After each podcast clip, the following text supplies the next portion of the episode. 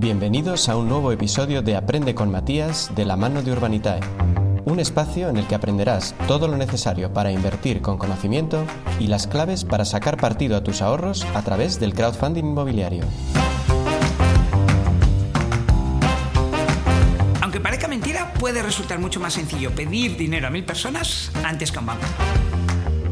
Esto es lo que le pasa a algunos constructores o promotores cuando quieren comprar, por ejemplo, el suelo para construir viviendas. Claro que no se lo piden una a una.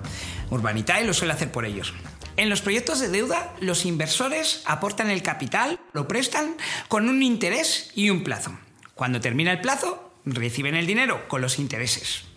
En general, el riesgo es mucho menor que en el equity, pero también la rentabilidad es menor, aunque menos tiempo. Tampoco se puede tener todo.